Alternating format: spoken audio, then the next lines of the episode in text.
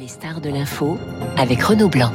Bonjour Maurice Gourdeau-Montagne. Bonjour Renaud. Ancien ambassadeur de France au Japon, au Royaume-Uni, en Allemagne et en Chine. Les autres ne pensent pas comme nous. C'est aux éditions Bouquin. 40 ans de votre vie de, de diplomate, vos postes dans les ambassades, mais aussi votre travail aux côtés de Jacques Chirac ou d'Alain Juppé. Vos rencontres avec les grands de ce monde, hein, d'Elisabeth II à Vladimir Poutine en passant par Angela Merkel et, et Xi Jinping. Les autres ne pensent pas comme nous. Ça signifie que pour être un, un bon diplomate, il faut commencer par tenter de comprendre l'histoire, la psychologie des, autres peuples et des gens que l'on a en face de nous. Je crois que c'est très important de savoir que quand on, on est dans une culture différente, Oui. qu'on est imprégné, qu'on est, je dirais, plongé dans cette culture, il faut essayer de trouver des points de repère. Et donc, il faut essayer de connaître l'histoire, connaître euh, ce que les autres qui sont en face de nous ont dans la tête. C'est-à-dire quelles sont les émotions souvent qu'ils promènent avec eux, quels ont été les chocs collectifs du pays, comment est-ce qu'ils ont surmonté ces chocs, quels sont. Alors tout ça est conditionné naturellement par l'histoire et la géographie. Et la géographie, c'est notamment les voisins. Quels sont Ouais. leurs voisins Comment ont-ils réagi Ont-ils été envahis Ne l'ont-ils pas été? Et si j'ai fait ça, c'est qu'un jour j'ai rencontré un, un- un- un Anglais, un professeur d'histoire de Cambridge, qui me dit voilà, je viens d'écrire un livre sur la résistance en France. Ah, je lui dis c'est très intéressant. Vous êtes anglais, vous écrivez ce livre. Pourquoi? Eh bien, c'est parce que les Anglais ne savent pas que ce que c'est que de vivre sous la botte d'un occupant étranger. Ouais. Et il faut qu'ils comprennent ce qu'il peut y avoir dans la tête de quelqu'un qui est sur le continent européen, qui a vécu avec des invasions et des occupations. Voilà, c'est donc ce qu'il faut essayer de faire, déchiffrer ce qu'il y a dans la tête de l'interlocuteur. Un Allemand n'est pas un Français qui parle allemand. Ça, c'est une des. Alors, ça, c'est- C'était une phrase qui vous a rappelé un de vos anciens. Un- Ça mais paraît du bon sens, mais, mais, mais effectivement, faut peut-être l'avoir en tête. Ça paraît une évidence. Ouais. Un Allemand n'est pas un Français qui parle allemand. Ben non, il parle une langue différente, donc il a une manière de voir le monde qui est différente, et donc il faut essayer d'y rentrer. Sa façon de se représenter l'espace, de se représenter le temps, euh, tout cela se transparaît dans sa langue. Donc il faut trouver des, des points de passage, et il faut trouver des passeurs. Et donc pour cela, il y a la littérature, bien entendu, il y a des interprètes, ça va de soi, mais il y a surtout le contact avec les autres et les entretenir. Et il y a la façon dont nous percevons un peuple, un État et son histoire, mais il y a aussi la façon dont les autres euh, perçoivent nos forces et nos faiblesses. Vous citez par exemple dans ce livre euh, Maurice Gourdeau-Montagne Angela Merkel, à la fois séduite et agacée par le caractère français, notamment sur notre côté imprévisible. Quel que soit le président, elle a pu constater le côté imprévisible des différents pensionnaires de l'Élysée. Alors, il faut bien voir que la chancelière, nous la voyons un peu comme le pendant ou l'équivalent du président de la République. Ouais. La chancelière ou le chancelier, son métier, c'est de créer des majorités au Bundestag, au Parlement allemand, qui gouverne. Parce que l'Allemagne a fait des expériences de dictature, elle ne veut pas y revenir, c'est donc un pays qui veille à sa démocratie à tout instant. La On chancelière... en ne- revient à l'histoire. on en revient à l'histoire. Ouais. La chancelière ne peut pas faire des embardés. Et donc, très souvent, elle voit les Français qui, qui aiment le verbe, qui aiment la flamboyance du verbe. Et elle se dit là-dedans, mais quelle est la ligne qui va être suivie et comment peut-on se retrouver? Et c'est typiquement d'ailleurs ce qu'est la relation franco-allemande. Comment arrive-t-on à partir de divergences, y compris dans l'expression, y compris dans la vision, à se retrouver pour faire quelque chose ensemble Vous évoquez un, un dîner avec l'ancien chancelier Helmut Schmidt qui vous dit bah, la chance de l'Europe, c'est la France. C'est assez étonnant de la part d'un Allemand. J'ai été euh, invité un jour effectivement à dîner chez Helmut Schmidt, qui avait euh, constitué une société qui s'appelait la Société du Vendredi, Ouais. en référence à Goethe qui l'avait inventé. Et il m'invite à ce dîner en petit comité. Avec euh, lui était très âgé, il avait déjà plus de 90 ans. Il fumait beaucoup. Je me rappelle les volutes de fumée autour de lui. Ouais. Et il me dit, voyez, j'ai appris à connaître la France assez tard. Je pense que vous avez des atouts exceptionnels dans le monde d'aujourd'hui. Vous avez un pays jeune, vous avez un pays formé, vous avez des infrastructures, mais il faut faire des réformes parce que les autres pays autour de vous, eh bien eux, de toute manière, sont trop faibles. On a besoin d'un leadership en Europe. L'Allemagne a ses propres faiblesses. L'Angleterre, elle est sortie. C'était déjà, c'était trois ans avant le Brexit, Ouais. et l'Angleterre était déjà en train de s'éloigner. Quant aux États-Unis, ils n'ont plus le sens des responsabilités qui sont celles d'un pays qui devrait, je dirais, être une référence pour le monde. Et donc, la France doit jouer son rôle. Mais pour ça, réformez-vous. Maurice Gourdeau-Montagne, je rappelle que vous avez été ambassadeur de, de- de France en, en Allemagne. C'est très tendu en ce moment entre Paris et Berlin. Ça vous inquiète? On sait l'importance du couple franco-allemand, j'allais dire presque, euh, mais même physiquement, j'allais dire la relation entre euh, Chirac et Schröder, entre Giscard et Schmitt, entre Mitterrand et, et Kohl. Euh, vous êtes inquiet ou pas? Je pense que cette relation, aujourd'hui, elle est prise de plein fouet par euh, ce qui se passe en Ukraine, évidemment, qui remet en cause nos modèles économiques Ouais. et politiques. On le voit avec l'énergie, on le voit avec la défense.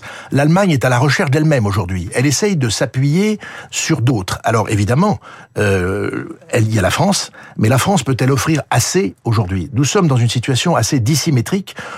Ce en quoi j'ai confiance, c'est dans la, la force, je dirais, de la dynamique franco-allemande, qui est, comme je l'ai dit tout à l'heure, de retrouver des points ou de trouver des points de convergence à partir de divergences. Parce que l'équilibre du continent repose sur nous. Quand on regarde l'économie, regardons que l'Allemagne et la France sont dans les tout premiers partenaires économiques l'un pour l'autre. La France a été, en 2021, le premier pays d'investissement allemand. Ouais. Tout ceci se chiffre sur des montants énormes. Il y a 400 000 Allemands employés par des entreprises françaises. Il y a 400 000 Français employés par des entreprises allemandes. Il y a donc un lien qui est fort. Il y a tout ce tissu des jumelages, des coopérations qu'il faut continuer à vivifier. Ce qui est important aujourd'hui, c'est que je pense notre président et le chancelier Scholz trouvent un projet commun qui soit un succès commun. Et à partir de là, on construit la relation comme on l'a fait dans le passé. Dans ce livre, vous revenez aussi sur les premiers contacts entre dirigeants, on s'observe, on se teste. Vous racontez notamment la première inter- interview, entrevue, pardonnez-moi, entre Emmanuel Macron et, et- et Mohamed Ben Salman, le prince héritier d'Arabie Saoudite. C'est chaud. Oui, c'est chaud parce qu'il faut, euh, dans la relation entre pays, affirmer qui on est, ce que l'on veut. Ouais. Et ce jour-là, euh, on fait, on revient de- de- des Émirats Arabes Unis, on s'arrête à l'aéroport de Riyad. Le, le, le prince héritier saoudien veut rencontrer le président de la République. Et à un moment, il lui, il- le prince héritier saoudien dit au président attention à votre politique iranienne parce que vos entreprises, si elles viennent chez nous, seront punies. Et si vous investissez en Iran, votre politique iranienne fait que nous ne pourrons pas l'accepter. Et le président de la République répond Altesse, puisqu'il s'adresse à lui comme ça, Ouais. Altesse, je suis le président d'un pays qui ne prend, qui ne se laisse ni intimider ni menacer. Je mènerai la politique que la France doit mener. Et je dois dire que là, ça rétablit les choses. Ensuite, on a parlé d'autre chose. On est parti avec euh, des coopérations à monter sur la lutte antiterroriste, sur la coopération économique. Euh, je dois dire que ça a été positif. Il faut savoir dire qui on est, ce que l'on veut. Il y a une phrase de Talleyrand que vous citez dans votre livre, en politique, il n'y a pas de conviction, il n'y a que des circonstances. Les convictions, c'est quand même important. Les convictions, c'est ce que nous sommes. En Ouais. fait. Nous sommes un pays, la France s'est construite à travers l'histoire, comme un pays, le pays de la Révolution française, le pays des droits de l'homme. Euh, nous avons des références, des références qui sont, je dirais, qui ont structuré euh, ce que ce que nous voulons, comment nous avons, nous nous sommes battus dans les deux guerres mondiales, comment la, la résistance française l'a emporté, etc. Je crois que ça, c'est important. Ce sont nos convictions. En revanche, il faut prendre la réalité du monde telle qu'elle est. C'est pour ça que je dis que les autres ne pensent pas comme nous. Ouais. C'est la réalité du monde. Les autres ne pensent pas comme nous. Maurice Gourdon-Montagne, euh, ce que l'on comprend quand on lit votre livre, c'est que la diplomatie ne s'arrête jamais et ne doit jamais d'ailleurs euh, s'arrêter. Ça veut dire qu'actuellement, en coulisses, les Ukrainiens et les Russes se parlent ou du moins se font passer des messages? Alors, la diplomatie ne s'arrête jamais, vous avez raison de le dire. La diplomatie, c'est pas des coups. La diplomatie est quelque chose qui se construit dans la durée, pas Ouais. à pas, pour établir la confiance. Aujourd'hui, le fossé entre les Ukrainiens et les Russes, il est immense. Mais j'observe quand même que certains se posent en médiateurs. Euh, je vois le, le président turc a téléphoné hier au président Poutine en lui disant que s'agissant de ce corridor pour laisser partir les biens alimentaires d'Ukraine en mer Noire, il fallait peut-être bouger. Le président Er- Erdogan a rajouté que peut-être à travers la reprise de cette euh, de ces, de ces départs de, de biens alimentaires de l'Ukraine, on pourrait essayer d'aller plus loin. C'est une construction, la diplomatie, qui se fait pas à pas, pied à pied. Évidemment, certains points de départ sont beaucoup plus difficiles que d'autres, c'est le cas. Vous l'avez croisé, hein, Vladimir Poutine. euh, vous rappelez les, les, les liens qui existaient entre lui et, et- et Jacques Chirac, la façon dont Jacques Chirac ne voulait pas qu'on isole euh, la Russie.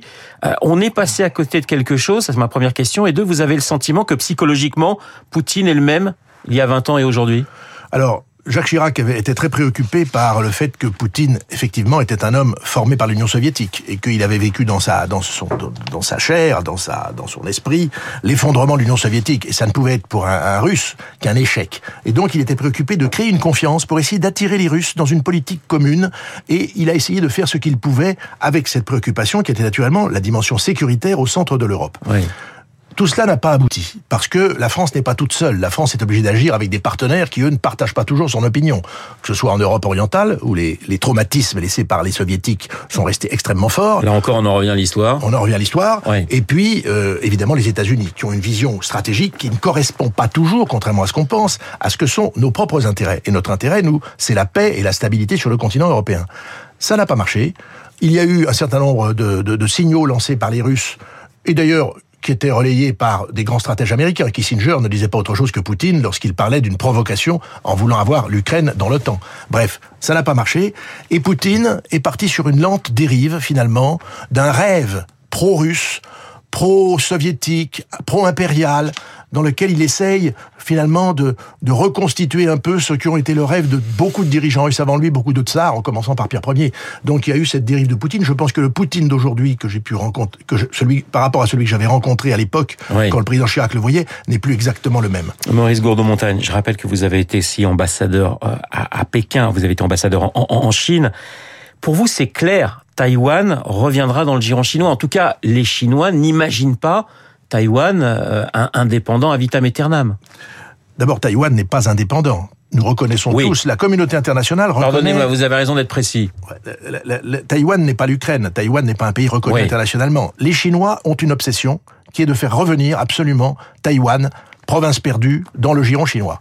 La question c'est comment vont-ils le faire Euh, Et est-ce que nous laisserons un coup de force s'établir dans ce domaine? Ce n'est pas possible de laisser les Chinois euh, faire un coup de force. En revanche, il y a une politique d'une seule Chine que les Américains, nous-mêmes, reconnaissons. Comment est-ce que les Chinois de Pékin et de Taïwan retrouveront les voies d'un dialogue? Je crois que la question se pose dans ces termes. Kevin Rudd, d'ailleurs, l'ancien Premier ministre australien, qui connaît extrêmement bien cette région, qui parle lui-même très bien le chinois, euh, ne dit pas autre chose quand il parle des voies et moyens pour la Chine et les États-Unis de s'entendre. Taïwan est au cœur d'une ligne stratégique entre la Chine et les États-Unis. Taïwan ne peut pas, je dirais, passer avec armée bagage pour la Chine, parce que ça remettrait en cause tous les équilibres stratégiques dans la région, et, y compris ceux du Japon, qui a besoin de routes d'approvisionnement qui soient les plus courtes possibles. Et donc, comment est-ce qu'on va faire? Il y a eu pendant des années un statu quo avec un accord qui s'appelle l'accord des deux rives, qui permettait à Taïwan et à Pékin de se parler, d'investir et de travailler ensemble. Aujourd'hui, on en est loin. Est-ce qu'on y reviendra? Je crois que rien n'est jamais exclu. Une dernière question, il nous reste quelques secondes. C'est quoi pour vous, parce que vous en avez connu quelques-uns, un bon ministre des Affaires étrangères? Un bon ministre des Affaires étrangères, oui, j'en ai connu beaucoup. J'ai servi 15 ministres euh, qui avaient chacun des, des qualités et comme nous tous aussi des défauts. Vous en parlez longuement dans votre livre. hein. Il y a le portrait d'un certain nombre d'entre eux. J'en ai choisi euh, cinq ou six euh, qui ont marqué leur temps. Il faut, ce sont des ministres qui restent assez longtemps. Ce sont des ministres qui se font aimer du Quai d'Orsay. Ce sont des ministres qui sont actifs dans des grandes crises internationales et qui apportent un plus. Je crois que la, la maison Quai d'Orsay, c'est une maison qui est très légitimiste par rapport à son ministre qui le suit et qui se met en quatre pour faire la politique du ministre, qui est, je dirais, la mise en œuvre des orientations du président de la République. Maurice Gourdeau-Montagne, les autres ne pensent pas comme nous. C'est passionnant comme euh, livre. Vous allez euh, eh bien découvrir, redécouvrir les grandes de ce monde et puis les coulisses de cette diplomatie française. Euh, Vous avez œuvré pour cette diplomatie pendant près de plus de 40 ans. Les autres ne pensent pas comme nous. C'est édité chez Bouquin. Merci beaucoup d'avoir été ce matin mon invité. Il est 8h29. Dans un instant, nous allons retrouver Sarah Ders pour l'essentiel de l'actualité.